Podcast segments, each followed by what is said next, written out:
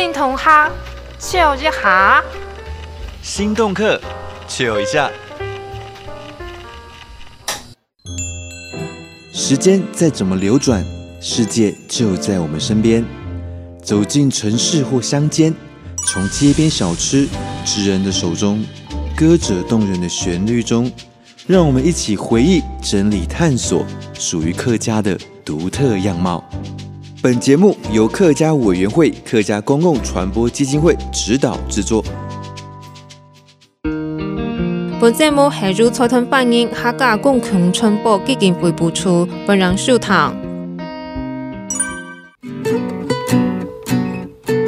呢篇系新同学唱一下，我系铁条咪。呢下系青叶山河李白日的造型。最近，铁条咪去访问到日本海军的新竹铁路燃料厂，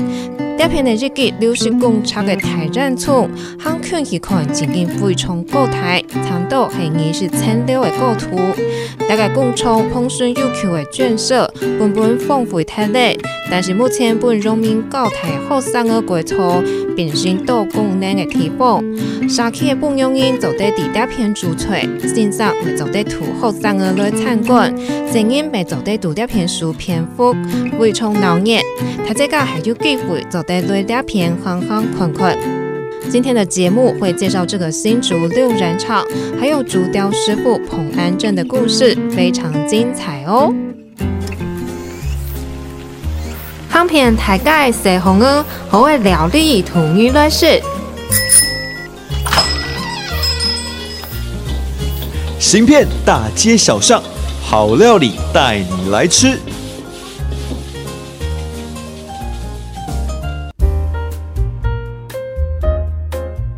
来到香片大街小巷儿，会料理同娱乐事，我系铁条咪。在这个单元，我会图大家。往往老建筑、公共嘅故事，每位请看看地方的美食来介绍本台大家。今天到的地方是新竹市的六人场，但系马个地方呢？大家。可以查杭中山过为时节，莫是系下工大雾的时候。会看到一个高大的水泥烟囱，这是新竹的六染厂生产中心。二战时代，日本人喺这个工厂去生产燃料，所以这片系重要的一展工业遗迹。这次也邀请到阳明交大应用艺术研究所在这边的主管人员以慈，跟我们说说这个六染厂的故事。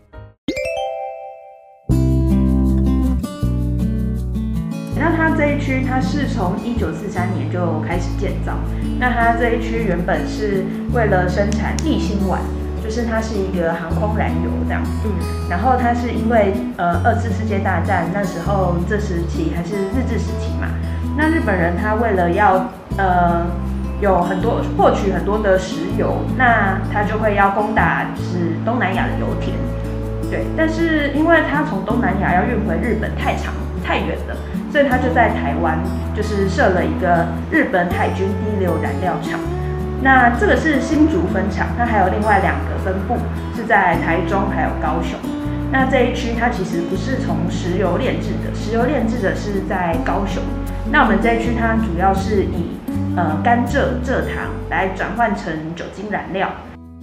原来新竹的六人场第二站西推系生产酒精燃料的地方，同时地推中到高雄没有现产的工厂，不知道大家有注意到吗？这三个地方新竹推中到高雄全部都有机场，在当时的时空背景下，日本要攻打中国大陆还是东南亚？台湾是重要的运补基地，而日军之所以能够向外征战，就是因为有充足的飞机燃料在背后支撑。所以新竹在当时因为地理条件、自然资源丰富等原因，就盖了这间六染工厂。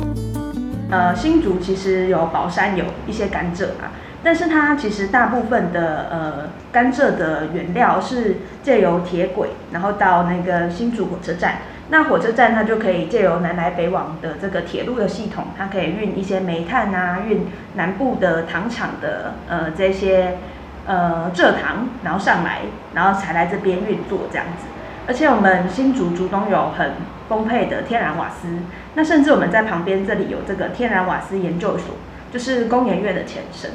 那它从就是呃天然气，然后还有我们新竹的特产是细石细沙，就有玻璃的这个物产，然后还有就是铁道的系统，就是让新竹这一区，它这里就是一个高科技的利用这些原物料来呃炼制的一个呃场域这样子。在以此的说明下，身为新竹人的我真的大开眼界。原来日本在统治台湾的时候就做了生态调查，来不有生产买个天然气都是冻清楚，主动用天然瓦斯爱大哈长地。而且原来这个天然瓦斯研究所就是现在新竹工业研究院的前身，后来由中油代管转去经济部管理，才有科学园区的发展。所以可以说，这个六燃厂对新竹后面的科技技术起了非常大的作用。然后，像我们这一区就是烟囱在这边嘛，它就是作为整个新竹六燃的一个核心，它是燃烧煤炭。那所以看这边有一个煤炭厂，然后还旁边有这个丁府圳，那它就是把燃烧煤炭，把丁府圳的水变成蒸汽。那这个蒸汽它既是一个动力，然后它也是一个呃可以消毒、高温消毒杀菌的一个功能，所以它就可以借由管线送到旁边的各个厂房，然后也可以送到这个宿舍区，让这些员工他们可以就是有热水可以洗澡这样子。就在讲东西这件工厂的规划非常完整，有工厂有宿舍，有日本的供应，没有台湾的供应，地方没唔小，地方也不少。当时的新竹六染厂总共有两百九十公顷，包括现在的清华大学往北延伸到公道五，以及西从马偕医院到中山高之间的庞大土地。依照功能又分了四个基地，包括上中针、地下油库以及触媒工厂。我们的大烟囱是下中针区，土地约一公顷左右。这个地方是发电厂，它最大的建筑特色就是这只大烟囱。还好，因为它结构扎实，在战争时代留到现在。呃，应该说美军跟中华民国空军轰炸的这个呃落弹量是全台湾数一数二高的。然后我们这里大烟囱还有被机枪扫射的痕迹，嗯，就是它有被，因为我们这里刚刚说是很呃重要的一个燃料厂。所以你可以看到，它这里也有被美军轰炸，然后有很很大量的这个投弹，然后刚好我们后面这一栋大烟囱它没有被炸到，它只有被机枪扫射射到而已。嗯，对，所以它目前基本上保存的都还蛮完整的，然后现在也正在施工之后，要朝向博物馆的方向迈进。这支目前新竹地方唯一留下来的大烟囱，构图有流水工厂，产道用的是残留暗构。的东西系都明显的体表，所以每个脑中发明嘅的战机背后都系是只一定会大量嘅提泵，只系讲好歹魔鬼就打铁，一下地该燃冲当背，只可能到机关称为弹昏。这就是当时二战时代留下来的战争痕迹。后背光复以后，日本大概六燃工厂没冇用地，革命政府来到推翻，动到军营到家营才能搞对，认为冇提供带，是地点建台燃冲工厂碰顺一不累。像这个时期，就是在日治时期，它还是工厂，那它还有很完整的屋顶，那它还有外面还有一些迷彩的土布，因为要怕美军轰炸嘛。那可可是看到现在呢，它其实屋顶就不见了，嗯、然后外面的迷彩都被褪色了。那而且它的沿路啊周边其实就很多这个黑色的瓦房，都是眷村他们后来加盖的。那我们这里的眷村叫做中正新村，它是空军工程连队的眷村。那我们这一区可以看到它的屋顶为什么不见了呢？就是因为我们后来啊，这个眷村在这里成立之后呢，它其实一开始是在这个大烟囱的外围先盖这些眷舍。那他们新家刚呃迁入，那需要家具嘛？但是以前眷村就是比较呃困苦，所以他们就想说，哎，这个日治时期废弃的厂房，它的屋顶都是 hinoki 的，hinoki 就是桧木，木，对，所以他们就哎想说，反正没有人用，然后我就切一段切一段下来。材料给工厂的不当转体之后，他这个所谓那料的梁柱拿去做衣柜、做家具、当柴烧等等。当工厂里面的空间空下来之后，是地地板起步，这个这个起起来还有微微冲，天然地板走在晒散布、种拔草等等，形成了特殊的屋中屋、楼中楼的特殊形态。后面这些工厂厂房以及眷舍，因为政府二零一三年进行眷改，荒废下来。这间大烟囱厂房因为很有历史的意义，新竹文化局有计划性的保留下来。因为这一栋大烟囱工厂，它有这个呃燃料的一个二战史啊，然后还有这个眷村在这边很克难的生活史，然后以及我们的呃双毛蝙蝠。在这边，它也是全台湾唯一一个生态的栖地，所以它因为这么多复合的原因，它被保存下来。那所以它这里在二零一零年的时候被列为历史建筑，就是已经有一个文化资产身份，就不能拆掉这样子。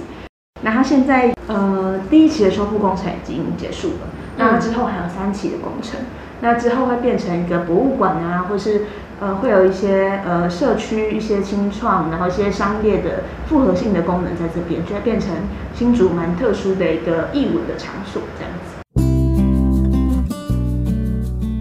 目前大概建筑还未起来诶，是碰顺的建设是开放的，两下没有高台后山的地带片做工地，那片不停是为有地种土人堆重构，社区的妈妈也会来做眷村料理。还有清华大学的律师级在这边卖东西，因为世界声音每位土人台音就够累了，变得非常恼念。在单元结束之前，我要介绍这边的好吃料理，就是清华大学对面的肉夹馍。这个美食源自于中国陕西的小吃泡馍，口感很像烧饼，是老板用面粉、再来米等食材揉制的面团，不经发酵烤出来的。里头的馅料会加香料炒过，有猪肉、牛肉、鸡肉三种口味。酥脆的饼皮加上厚实的肉块，吃起来很豪迈哦。这家店也很受欢迎，有机会来到这里可以品尝看看。冲击手走猴赛雷，创意手作猴赛雷。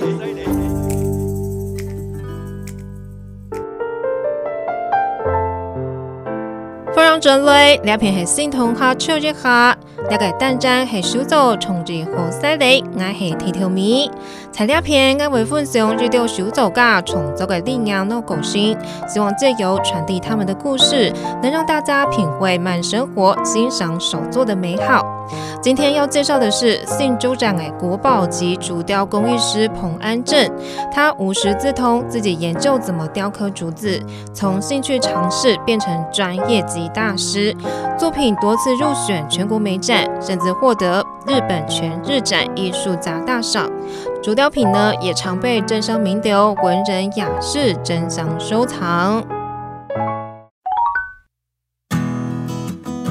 在琼林长大的彭安镇，从小与山林竹子为伍，玩的玩具也全部都是用竹子做的。虽然童年之后，给很些改更小的现象，又还那时间没为木雕竹个类高。墨笔时下了洞口的彭安镇，又去白灵感一堆，使那墨笔时雕卡底个竹筒当背。但以后搞的时间，同时看到是起到给动强，是鼓励给雕卡下去。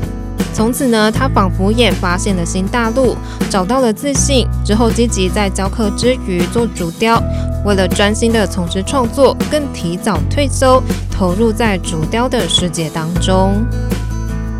洪安正师傅从一开始在竹子上刻诗文，后来字越刻越多，变成刻经文，再慢慢发展出水果、动物、人物、荷花等系列的作品。要做好这些惟妙惟肖的竹雕，其实相当不容易。彭安正提过，这个嘅材料那木条木强中，日方面竹材硬土冻过，但是往上冻容易断体，所以雕刻嘅世界虽然冻过技巧。大熊就会很空性诶，所以创造的空间是很少的。但是呢，是在人为竹子的延展性、可塑性又优于木头。彭安正师傅也将这些竹子的特性发挥到极致，像荷花系列的竹雕，叶片的塑形就是令人惊叹的工艺。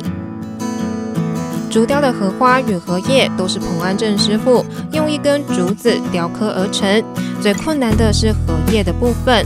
师傅将竹节使用磨砂纸磨成仅仅零点二公分的细片，再将叶子的形状裁切好之后放入水中去煮，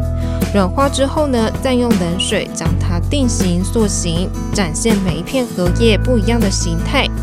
所以我们会看到整株的荷叶荷花生长开花的样貌，都是彭师傅至少耗费两个月的时间，投入全部的身心，才做出这样完美的作品。拿回这个彭安镇的代表作品是炊烟滚滚，即系这个大概竹筒，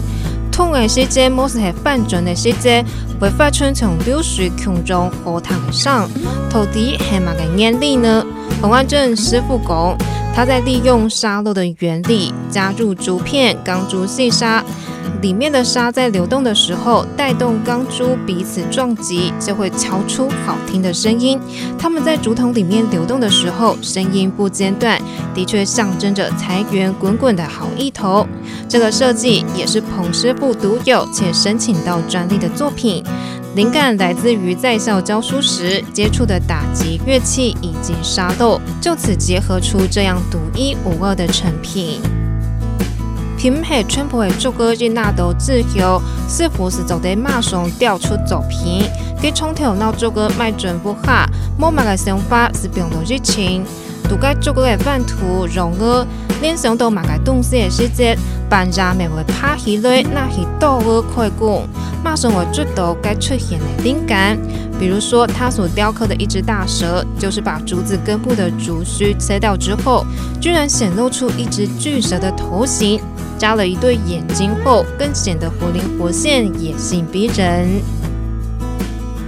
以上所描述的精彩竹雕作品之所以能呈现在我们眼前，都是经过多道程序去制作的。彭安正师傅说，竹雕要能够保存，前提必须能防虫蛀，以免师傅精心雕刻好的成品就此毁损。所以竹材本身就得经过煮沸、防腐、防虫等处理，结束之后才能作为雕刻的材料。也因此，竹雕的处理程序复杂。因此，很少人愿意学习与传承这份技艺，更显得我们国宝级竹雕师傅彭安正以及他的作品是多么的珍贵。